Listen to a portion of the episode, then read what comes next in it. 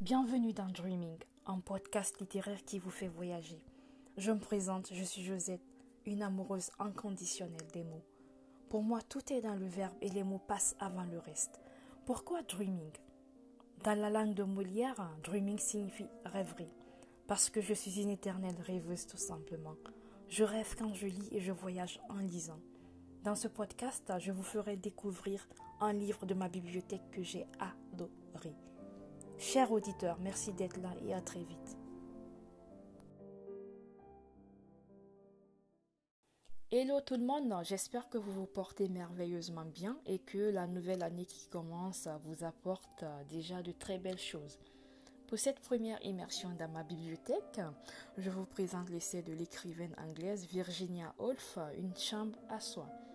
L'essai a été publié pour la première fois en 1929 L'édition que je tiens en main est assez récente. Elle est préfacée par la journaliste Lorraine Bastide du podcast La Poudre. Je vous avoue que c'est ma première lecture de Virginia Woolf et j'en ressors littéralement bluffé. Franchement, c'est savamment bien écrit. C'est un essai assez prenant qui vaut vraiment le détour.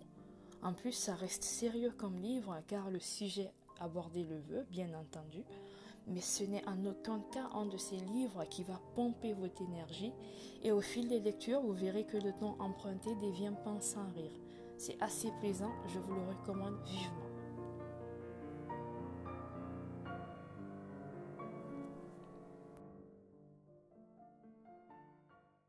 Que nous dit Virginia Woolf dans une chambre à soi?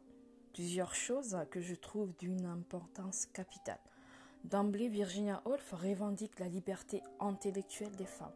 N'oublions pas qu'à l'époque, l'Angleterre était noyée dans un patriarcat qui ne cessait de prôner euh, l'infériorité des femmes sur tous les plans, que ce soit sur le plan intellectuel, moral et physique. De plus, les femmes avaient encore les pieds entravés par les vieilles chaînes rouillées de la classe sociale anglaise. Donc c'est tout à fait normal que Virginia Woolf s'interroge donc sur l'absence des femmes dans la littérature de cette époque-là, de l'époque d'Élisabeth Ier.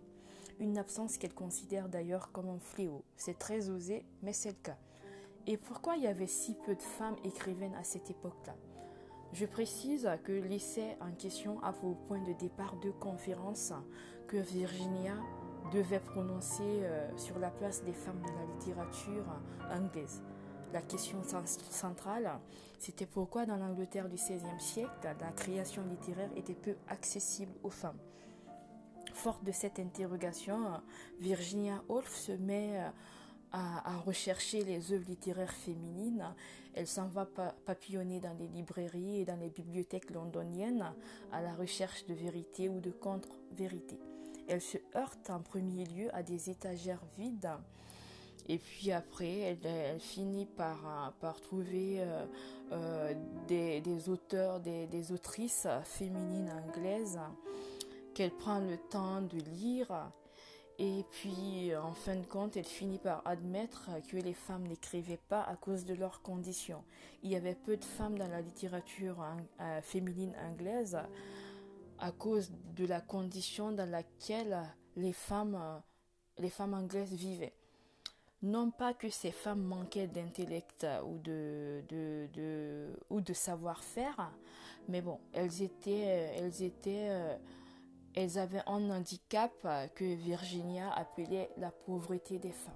Attention, ce n'est pas ce n'est pas d'une pauvreté multidimensionnelle dont elle parle, mais elle fait plutôt allusion à la pauvreté euh, matérielle et financière. Ce sont ces pauvretés euh, qui font un effet négatif sur la littérature, dans la mesure où, les femmes n'avaient ni le temps, ni l'argent, ni un lieu à elles pour s'isoler afin d'écrire. Et surtout, euh, à l'époque, même si une femme osait revendiquer son envie d'écrire, une femme se sentait l'âme d'une écrivaine, elle passait pour euh, malheureuse, voire pour folle. Et puis euh, cette société patriarcale euh,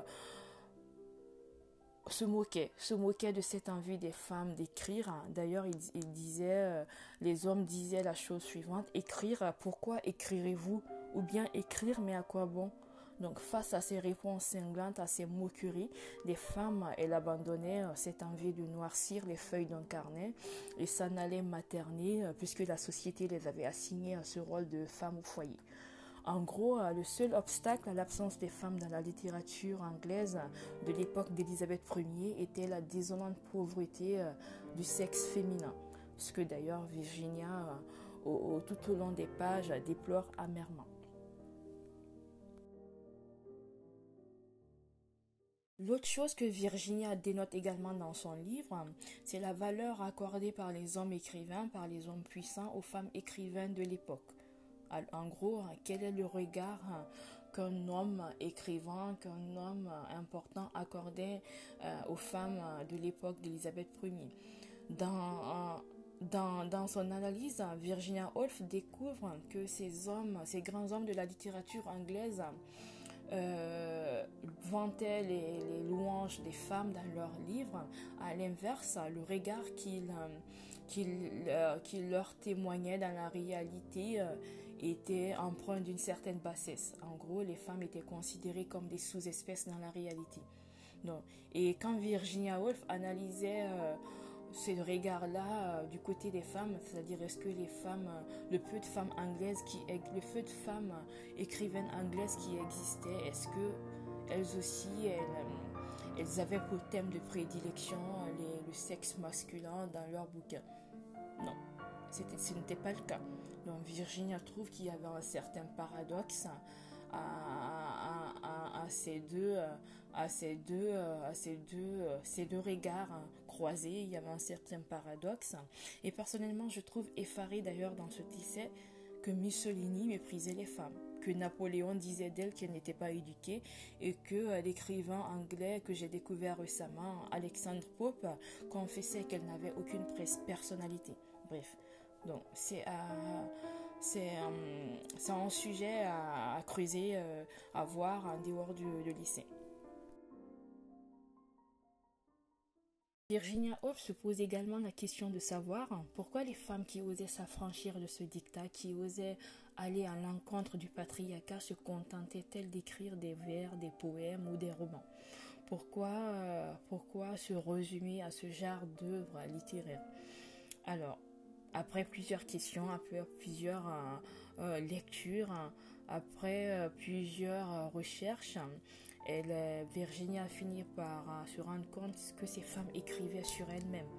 Elles écrivaient, elles, écrivaient sur leurs conditions, elles étaient en guerre avec leurs conditions. Et la seule chose pour euh, extérioriser cette guerre intérieure euh, était d'écrire avec haine, avec peur, avec amertume, même si, euh, même si ce genre d'écriture le portait préjudice pour Virginia Woolf, car elle pouvait bien aussi se mettre à écrire des livres scientifiques, des livres érudits. Mais bon, une des réponses qu'elle trouve également à ce questionnement-là est que ces femmes n'avaient pas 30 minutes à elles. Elles n'avaient pas de bureau pour écrire, elles vivaient dans une sorte de pièce commune. Et euh, après analyse, la seule chose qu'elles pouvaient écrire était des vers et des poèmes, des romans, car écrire des œuvres érudites demandait plus de temps, plus de concentration, plus d'isolement. Et ce n'était pas le cas pour ces femmes-là, qui étaient encore dans des pièces communes. Toutefois, certaines femmes ont pu briser ce plafond de verre. Certaines femmes ont pu euh, s'affranchir de ce, euh, de ce mode de pensée. Ce sont des, des écrivaines comme Jane Austen, Alpha, Breen, George Eliot, les sœurs Bonté, Emily et Charlotte pour ceux euh, ou celles qui, qui, qui, ont déjà lu les sœurs Bonté. Et puis, si vous avez la chance également de lire l'essai de Virginia Woolf, vous remarquerez qu'elle dresse un, euh, euh, qu'elle dresse un éloge assez dithyrambique de d'Afa Pourquoi? Parce que euh, pour Virginia Woolf, c'est grâce aux efforts accomplis par des femmes comme Afa que la route s'est dessinée pour les femmes écrivaines anglaises du 19e siècle. Pour Virginia Woolf, toutes les femmes artistes anglaises de son époque, hein, du 17e, du 18e, du 19e siècle et de, euh, du 20e siècle peut-être, devraient tous ensemble aller fleurir à la tombe d'Afa Pourquoi? Parce que c'est grâce à Afa c'est grâce à son travail qu'elle a, hum, a pu euh, défricher euh, ces vieilles terres qui rendaient amère le, qui rendait ces vieilles terres qui rendaient amère le travail d'écriture des femmes. C'est grâce à, à que les femmes aujourd'hui peuvent travailler leur ménage, peuvent, peuvent se fier à leur intellect et pouvoir gagner 500 livres rien qu'en faisant travailler leur imaginaire, leur, leur intellect. Donc toutes les femmes, dans ce sens, toutes les femmes devraient euh, euh, euh, aller fleurir la tombe d'Afa parce que euh, c'est grâce à cet artiste-là, cette artiste anglaise, que les femmes de la classe moyenne ont pu prendre la plume. Ce qui est assez remarquable dans l'essai, c'est que euh, Virginia le termine en divulguant des conseils très pertinents euh, à tous les écrivains en herbe, à toutes les femmes euh, qui, qui, se, qui ont la vocation, qui ont vocation à écrire. Je trouve que malgré les époques, les conseils sont encore valables pour toutes les jeunes écrivaines qui n'osent pas franchir le cap. Alors, je vais me permettre de les résumer sans pour autant altérer le point de vue de Virginia. Elle dit ceci. À tous ceux qui rêvent d'écrire un jour, hein, écrivez, car vous avez la possibilité de gagner de l'argent avec votre plume. Considérez euh, l'écriture comme un art plutôt, plutôt que comme un moyen d'expression personnelle. Sentez-vous libre d'écrire exactement ce que vous pensez. L'heure des excuses est révolue. Ne vous débinez surtout pas. Habitez le monde en écrivant. Et surtout, soyez prolixe. Écrivez, tout ce qui vous passe par la tête du moment que vous écrivez ce que vous avez envie d'écrire. C'est tout ce qui compte. Et si cela comptera pendant des siècles ou quelques heures seulement, nul ne peut le dire. Accouchez de ce qui vous portez réellement en vous. Ne sacrifiez pas votre vision des choses pour plaire à un potentiel lecteur, hein, parce que, euh, et là je retrouve son point de vue, parce que euh, se dénaturer, c'est comme une sorte de trahison à, voter, à, son égard, à l'égard euh, qu'on porte à soi-même. Donc, pour, pour résumer, à tous ceux et celles qui souhaitent écrire hein, des œuvres de génie, libérez, soyez euh, créatifs, libérez euh, vos facultés créatrices et que, euh, que votre plume soit fleurie, qu'elle soit tranchante, qu'elle soit épineuse, qu'elle soit faite dans la dentelle, écrivez, écrivez, écrivez. Bon, pour terminer, je trouve ce livre brillant et surtout époustouflant. Franchement, je l'ai lu, hein, je, j'étais là, je revenais chaque fois sur une page pour, le relire, euh, pour en comprendre le sens, pour en comprendre les mots. Et j'ignore si on peut qualifier un livre d'époustouflant, mais bon, c'est le cas pour moi, je le trouve vraiment époustouflant. Euh, L'essai a beau dater de plusieurs décennies, il reste intemporel car je trouve que les mots résonnent encore euh, pour notre génération et voilà. Donc, je m'arrête là pour aujourd'hui et pour y voir clair, je vous invite vraiment à votre tour à vous plonger dans ce tissé-là et bien évidemment dans votre chambre à vous. Euh, voilà. À bientôt. Ce que je considère assez remarquable hein, dans l'essai de que je trouve assez remarquable dans Une chambre à soi de Virginia Woolf, c'est qu'elle le termine en divulguant des conseils très pertinents à tous les écrivains en herbe. Je trouve que malgré les époques, les conseils sont encore valables pour tous les jeunes écrivains euh, euh, du XXIe siècle. Je vais me permettre de résumer ces conseils-là sans pour autant altérer le point de vue de Virginia. Donc, euh, grosso modo, elle, dit ceci euh, euh, à toutes celles qui rêvent d'écrire un jour. Écrivez, car vous avez la possibilité de gagner de l'argent avec votre plume. Considérez l'écriture comme un, euh, comme un art plutôt que comme un moyen d'expression personnelle. Sentez-vous libre d'écrire exactement ce que vous pensez. Ne vous excusez pas, l'heure des excuses est révolue. Ne vous débinez surtout pas et habitez le monde en écrivant. Soyez prolixe, écrivez du, écrivez du moment que vous écrivez ce que vous avez envie d'écrire, c'est tout ce qui compte.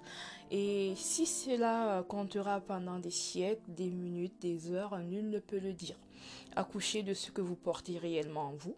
Ne sacrifiez pas votre vision des choses pour plaire à un potentiel lecteur parce que, euh, et je trouve ça euh, très véridique, parce que c'est la plus abjecte, c'est la plus abjecte des trahisons à votre égard.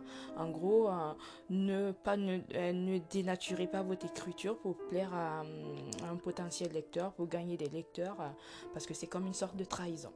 Bon, à tous ceux et celles qui souhaitent également écrire des œuvres de génie, Travaillez sur vous, libérez votre faculté créatrice et écrivez, écrivez, écrivez. Ne vous arrêtez surtout pas. Si votre plume est fleurie, écrivez. Si votre plume est faite de dentelle, de soie, qu'elle soit tranchante ou épineuse, écrivez. Écrivez et libérez-vous. Pour terminer, je trouve ce livre brillant, surtout époustouflant. J'ignore encore si on peut qualifier un livre de, tel, mais je le dis quand même, laissé à bout de dater de, de, plusieurs décennies, il reste quand même intemporel, car je trouve que les mots résonnent encore hein, sous nos cieux. Bon, je m'arrête là parce qu'il y a tellement matière à dire euh, sur ce livre que ça peut nous prendre des heures et des heures.